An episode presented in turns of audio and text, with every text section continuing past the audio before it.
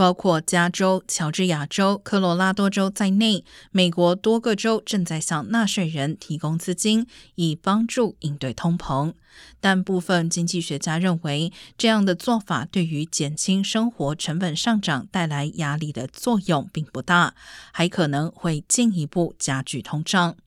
因为在短期之内，商家只能够提供有限数量的商品和服务。面对越来越多能够支付得起商品和服务的客户，商家可能会通过抬高价格来筛选客户。